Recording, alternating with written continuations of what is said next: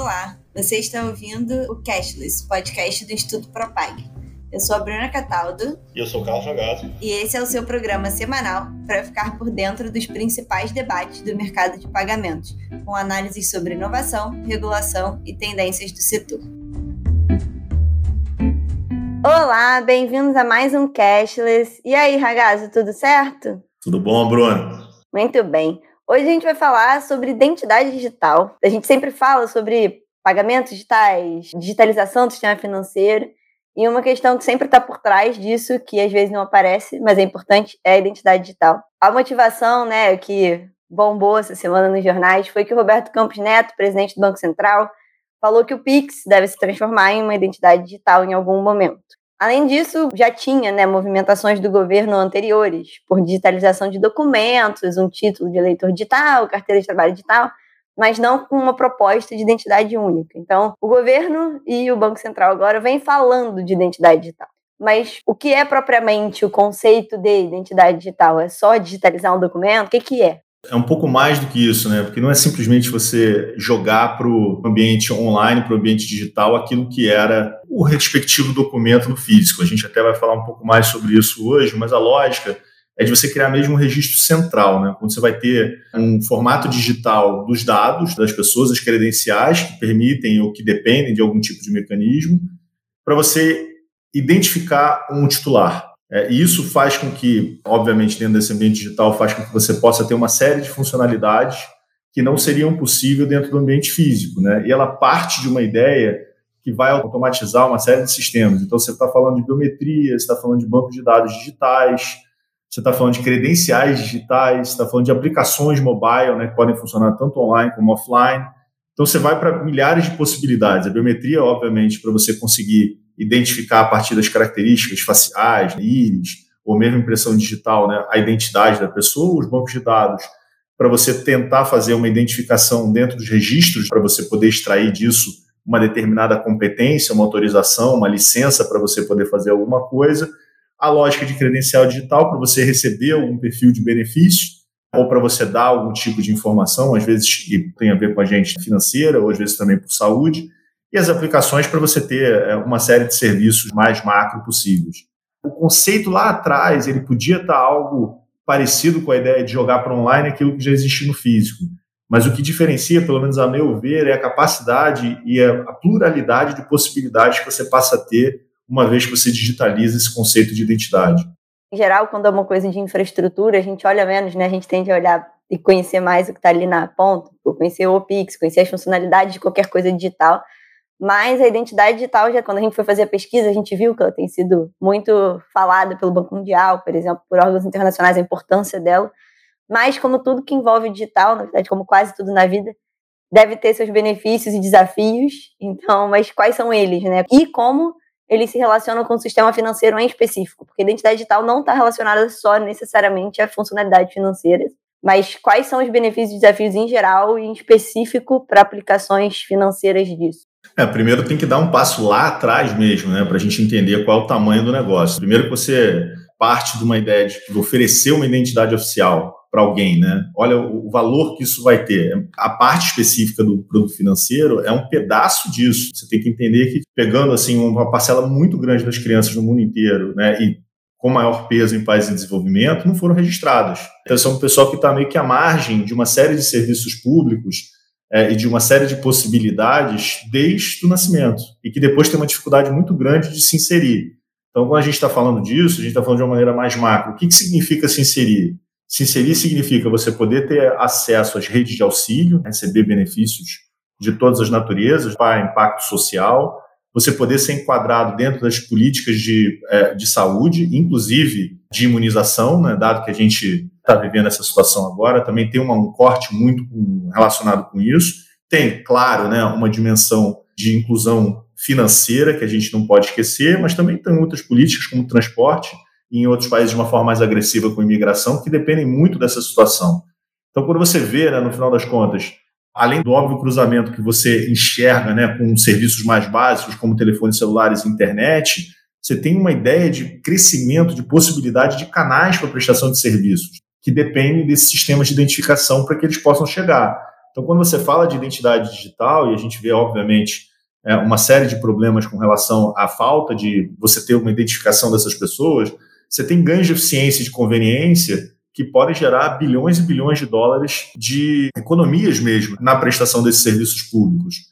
Isso é algo que está todo mundo se preocupando bastante, dado que agora isso virou uma possibilidade concreta. Então você vê uns usos em múltiplas frentes para você poder gerar essa situação. Então, quando você olha né, dessas transferências de rede de segurança aos pobres, se você tiver uma identidade, e a gente viu qual foi a dificuldade, por exemplo, de fazer o cadastramento agora via o Caixa Tem. Né, se as pessoas já tivessem todas as suas identidades digitais, esse custo já teria sido absolutamente amortizado e seria muito mais rápido esse movimento. Então, tem uma demanda de identidade para que ela possa viabilizar esse setor transacional, interoperável e portátil. É muito interessante ver isso. Agora, óbvio que tudo que tem algo positivo também tem algo negativo. No final das contas, quando a gente olha, né, vai melhorar provavelmente o acesso a serviços de saúde, porque você vai conseguir identificar as pessoas, fazer uma política de cobertura mais nacional, mais ampla, mais universal. Então, você vê vários países, a gente faz, levantando a pesquisa, é, e a Índia sempre aparece com a ideia de você ter planos de saúde nacionais para você autenticar quem são os beneficiários com sistemas de identidade é, digital, muito mais fácil, né? muito mais tranquilo de você identificar a pessoa e você saber qual é o perfil de cuidado que essa pessoa precisa. A mesma coisa com rede de segurança social, de segurança social, que a gente também tem falado muito. Tem um lado específico, a gente fala um pouco menos aqui no, no Cashless, mas que a gente também tem que chamar a atenção, que é o lado de governança. Quando você olha para sistemas de identidade digital, né, você está olhando sempre para uma situação onde você reduz os espaços para que você possa ter corrupção. Dado que você tem protocolos de autenticação, as pessoas vão estar identificadas com esses protocolos, você tem todo o track record né, e a identidade de todos os movimentos e quem fez esses movimentos. Fica mais difícil se corromper. Problema disso, como eu falei antes, a gente ainda não pensou de uma forma mais macro como é que esses riscos relacionados ao ambiente digital funcionam. A gente está começando a lidar com fraudes, com roubo de identidade. Naturalmente, se você tem essa identidade digital, isso pode ter um potencial, sim, é, de aumentar esse perfil de problema, esse perfil de risco. Vazamento, violações de privacidade, roubo de identidade, tudo isso, no final das contas, são riscos que aumentam a partir do movimento de digitalização. Mas, pelo que eu estou entendendo, no mundo inteiro, as pessoas estão enxergando a identidade digital com muito mais benefícios do que riscos. Então, é esse o cenário que a gente está vendo. Né? A gente tem um cenário de inúmeros benefícios e já um perfil de riscos aparecendo aí no cenário. Para mais materiais sobre o assunto, chequem o nosso site www.institutopropag.org. Considerando que ah, o mundo está vendo mais benefícios do que, do que riscos, acho que também para tangibilizar um pouco, porque é uma, um assunto meio abstrato. Então, acho que a gente pode falar um pouquinho dos países que têm essas iniciativas, porque uma coisa que me surpreendeu um pouco, não sabia, quando a gente começou a estudar esse assunto, tem sido uma estratégia muito usada para conseguir aumentar né, a identificação em países em desenvolvimento, em países pobres e em muitos países. Então, acho que faz algum sentido a gente tentar tangibilizar isso um pouco, falando dos países que já possuem programas de identidade digital estabelecidos, inclusive porque um dos que se destaca é o que você falou, né, a Índia. Não só eles se destacaram lá com a plataforma de pagamento instantâneo e o PI, mas isso teve a ver com o programa deles de identidade digital. Então, acho que conhecer um pouquinho na prática, acho que vai ajudar o nosso ouvinte a entender, né, o que, que é, o que, que transforma, o que, que ajuda, e também conhecer o perfil de quem está usando mais isso, quem precisa mais disso, tem o perfil disso também, né, usa mais quem precisa mais. Na verdade, é interessante a gente ver que projetos de identidade digital já tem em todos os continentes, em diversos países, né? Você vai desde Dinamarca e Holanda, países super desenvolvidos, até países em desenvolvimento, como a própria Jamaica, né, Sri Lanka, Zâmbia, países de todos os gêneros. Você tem tanto programas que vão desde o lado da biometria até outro que vão mais para um sistema mais simples né, de impressões digitais. Óbvio que tem aí os suspeitos que a gente já comumente já fala aqui, né? Austrália, Inglaterra, França, Canadá, todos esses já têm pilotos de identidades digitais, programas específicos relacionados a isso. E aí a gente chega na Índia que você tem que gerenciar um tipo de problema numa quantidade, uma população enorme, que você tem que reduzir o custo de você fazer essa inserção dessas pessoas, essa inclusão digital dessas pessoas. Eles foram super bem sucedidos, né? Já em 2016, mais de 900 milhões de pessoas já estavam cadastradas, né? Na ideia de ter uma identidade digital. E isso fez com que uma série de é, pessoas já pudessem ter contas bancárias usando uma plataforma específica. O nome Adar, Adhar, né? A gente sempre tem uma dificuldade de entender direito como é que faz a pronúncia. Mas a ideia, né, você poder já aceitar esse número de identificação dessa plataforma que é emitido pelo governo da Índia como prova de identidade. E a partir disso, você já consegue ter acesso às contas bancárias. Isso foi uma revolução. Quantidade de gente absurda tendo acesso a sistemas financeiros. É engraçado, né? A gente sempre coloca o Brasil um pouco atrás. Acho que a gente tem até um cenário interessante aqui para frente, com um efeito, não vou dizer secundário, né, mas talvez colateral do Pix. Porque quando as pessoas estavam imaginando que o Pix ia pegar velocidade, as pessoas estavam imaginando em 20 milhões, 30 milhões de chaves, né? E a gente tem mais de 200 milhões de chaves hoje em dia. Então, é, isso tem uma possibilidade do próprio Pix virar e ser identificado como essa identidade é, digital, e no final das contas, transformar o, o, mundo do sistema bancário a partir disso. A gente viu que existe essa facilidade. É, e você tem projetos específicos, aí sim, mais direcionados e que a gente pode falar de forma mais, mais adequada mais para frente. É, no caso, acho que é interessante comentar do caso do Brasil e essa visibilidade que o Pix pode fazer, ter essa função, porque na Índia foi o contrário, né? A Índia fez o programa de identidade digital, bancarizou muita gente, assim, milhões de pessoas, e foi um dos pontapés iniciais que ajudaram no crescimento do pagamento instantâneo deles, né? Do Pix deles, o UPI. E aqui no Brasil, a gente pode acabar fazendo o caminho contrário, mas no final das contas chegar no mesmo lugar. O pagamento instantâneo, o pagamento digital de forma mais ampla, estar associado a um ganho ali de identidade digital, de identificação das pessoas, que vai muito além do financeiro. A gente fala isso aqui com alguma frequência, que dimensões sociais e financeiras se cruzam mais do que é reconhecido no debate público. E esse aqui seria mais um caso. Se o Pix virar uma identidade digital, pode contribuir para políticas, como você falou, de saúde, de acesso a transferências do governo, enfim, outras áreas que não a originalmente mencionada. E aí também fala-se do Pix virar uma identidade digital, mas não é a única iniciativa do Brasil né, nesse sentido. É. Eu acho que teve alguma outra coisa mais para trás, mas eu não sei se vingou.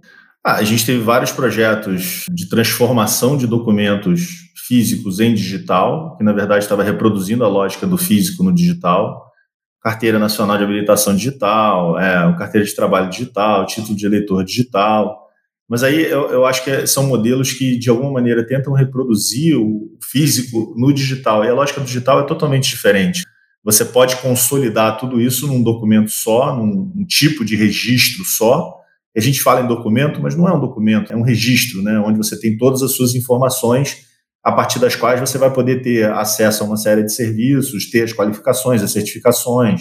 Essa é uma lógica que surge mais a partir do, do DNI, né, do Documento Nacional de Identificação, que aí você tem todos os seus registros consolidados nesse tal documento digital. Aí sim, você está falando de uma certa congregação, uma lógica mais digital especificamente, que você poderia substituir isso sempre que necessário, né, da, pelas, pelas versões impressas. Então, assim, obviamente, a gente está andando aí para ver como é que vai funcionar. Você tem acordos entre o Tribunal Superior Eleitoral e o governo federal né, para tentar acelerar essa implementação da identidade digital. É, já tem muita gente que tem cadastro biométrico, que isso aconteceu por conta das eleições. Estava se tentando fazer isso para poder fazer um, novo ciclo eleitoral. Eu, inclusive, deveria ter feito e não fiz. Mas, assim, as pessoas têm, têm pensado para fazer essa, essa transição. É, eu acho que a principal mensagem dessa história é não tentar reproduzir o modelo físico no digital. O modelo digital ele tem uma facilidade, uma eficiência e uma lógica que consegue condensar todas as informações que você precisa e você simplesmente não tem um custo de emissão adicional, você não tem um custo de procura adicional, nada disso se torna necessário. E a gente vai ter que criar a cultura de usar esse novo modelo para que ele de fato possa funcionar, porque a lógica é justamente você buscar eficiência. Óbvio que a gente tem que ver também todos os riscos que a gente está imaginando. A gente tem até discutido aqui dentro do Propag de como é que a gente vai consolidar, entender isso e ver isso para o financeiro. E, de fato, como você falou, não tem como a gente prever o que, vai funcionar melhor. Se é saindo do financeiro para a identidade ou se é da identidade indo para o financeiro. Acho que o que funcionar melhor e mais rápido é o que vai prevalecer, para ser bem honesto. Além disso, né, acho que são várias possibilidades, que acaba que tendo mais de uma frente a gente consegue visualizar que vai ter algum avanço, está sendo pensado, não precisa seguir necessariamente por um caminho só.